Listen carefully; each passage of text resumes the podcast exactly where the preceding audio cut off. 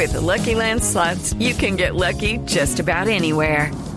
This is your captain speaking. Uh, we've got clear runway and the weather's fine, but we're just going to circle up here a while and uh, get lucky. No, no, nothing like that. It's just these cash prizes add up quick. So I suggest you sit back, keep your tray table upright, and start getting lucky. Play for free at LuckyLandSlots.com. Are you feeling lucky? No purchase necessary. Void where prohibited by law. 18 plus terms and conditions apply. See website for details. Del héroe de ficción pasamos al héroe de la realidad, de la vida real, los que necesitamos. Y así como él, pues hay otros héroes que salen de aquí de Colombia, que han podido ser villanos, pero que decidieron irse por el buen camino y que decidieron invertir todo su intelecto, todas sus capacidades y todos los dones y las habilidades que tienen en hacer el bien. Es el caso de José Pino. Es un hacker colombiano experto en descubrir fallas.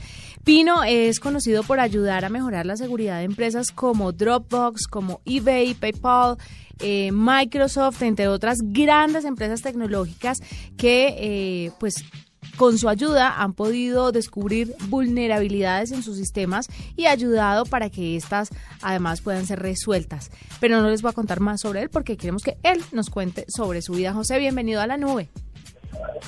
Hola, un placer. Eh, ¿Cómo están todos? Espero que bien.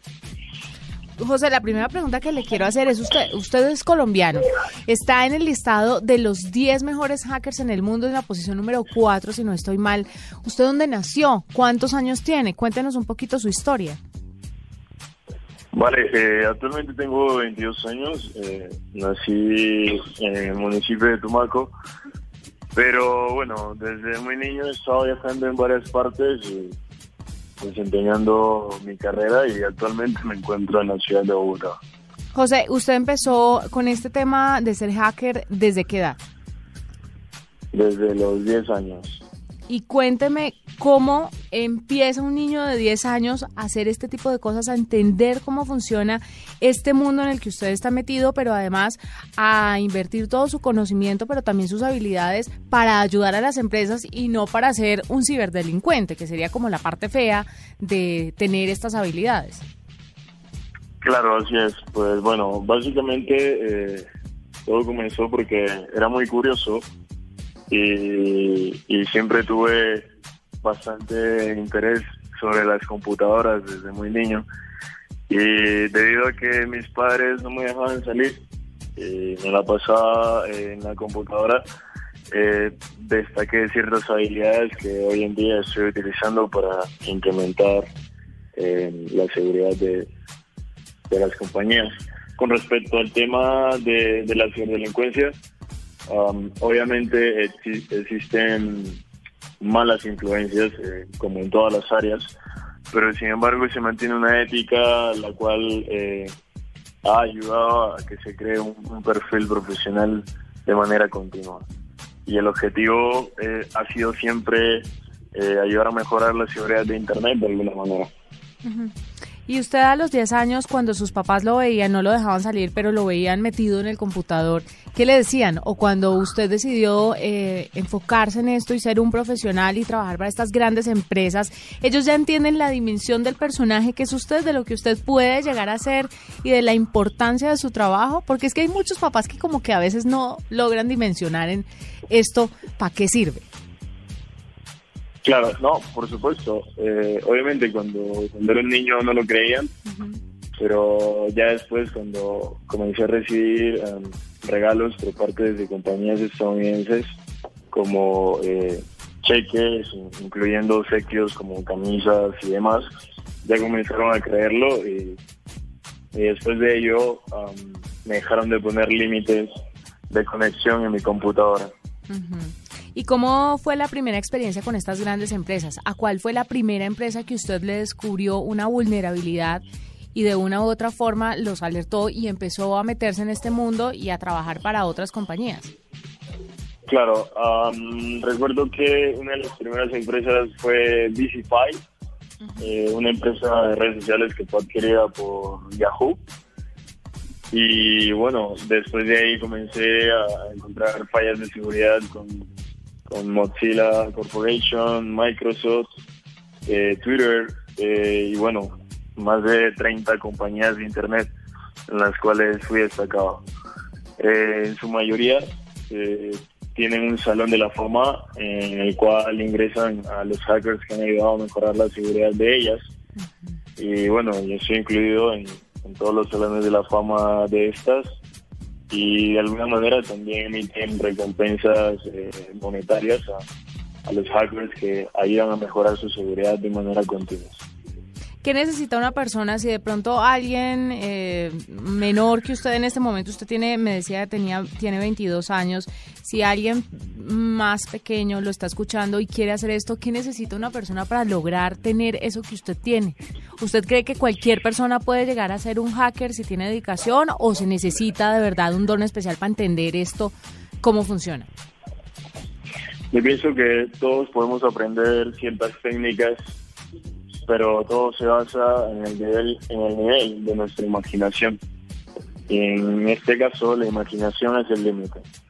Por lo tanto, eh, también el aprendizaje continuo, ya que puedes aprender de diferentes técnicas de hackeo, pero lo que te garantiza un crecimiento exponencial es en a qué nivel puedes llegar a, elevar esas habilidades obtenidas o qué otras perspectivas puedes identificar o ver mediante tus habilidades.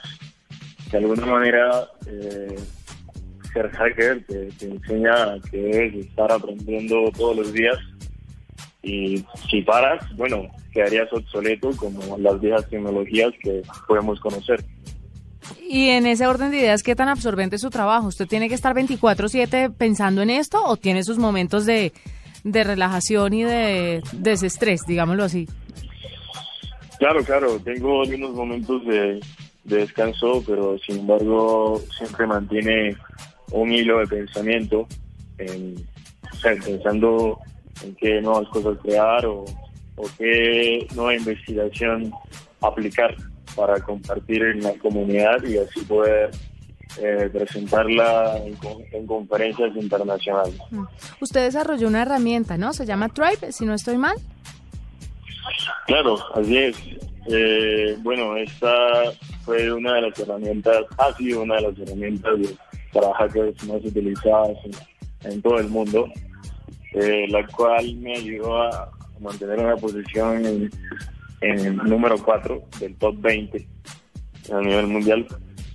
Y bueno, esa herramienta funciona o se basa en el rastreo de personas, también en el rastreo de ciberdelincuentes, la cual le permite a las compañías o a las personas hacer pruebas de de análisis y rastreo.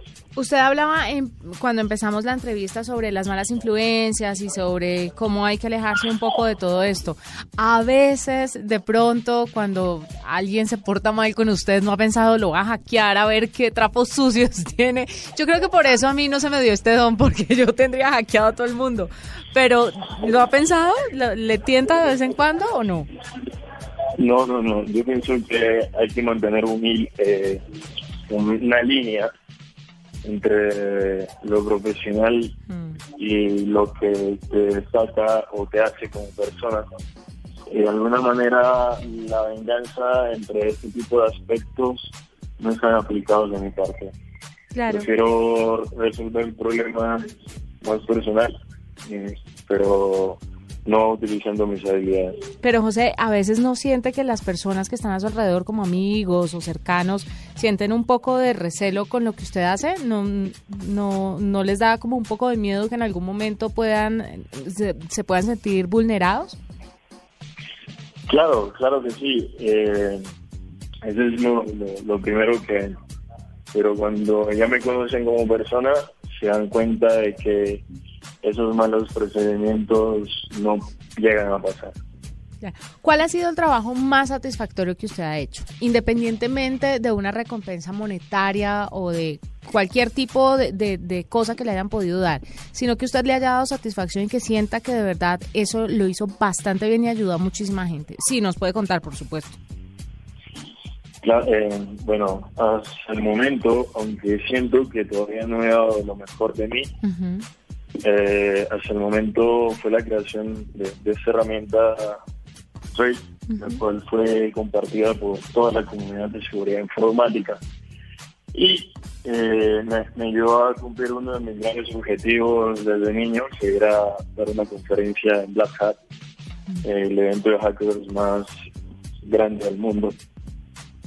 Y bueno, esto pasó el año pasado y, y ahí seguimos trabajando continuamente para poder destacar en otros aspectos. Y hay algo que usted quisiera hacer, de verdad, o sea, dice que no ha tocado como su techo, que todavía no ha dado todo su potencial, pero usted ahora, eh, en este instante, sueña con algo y, está detrás de eso, ¿qué es?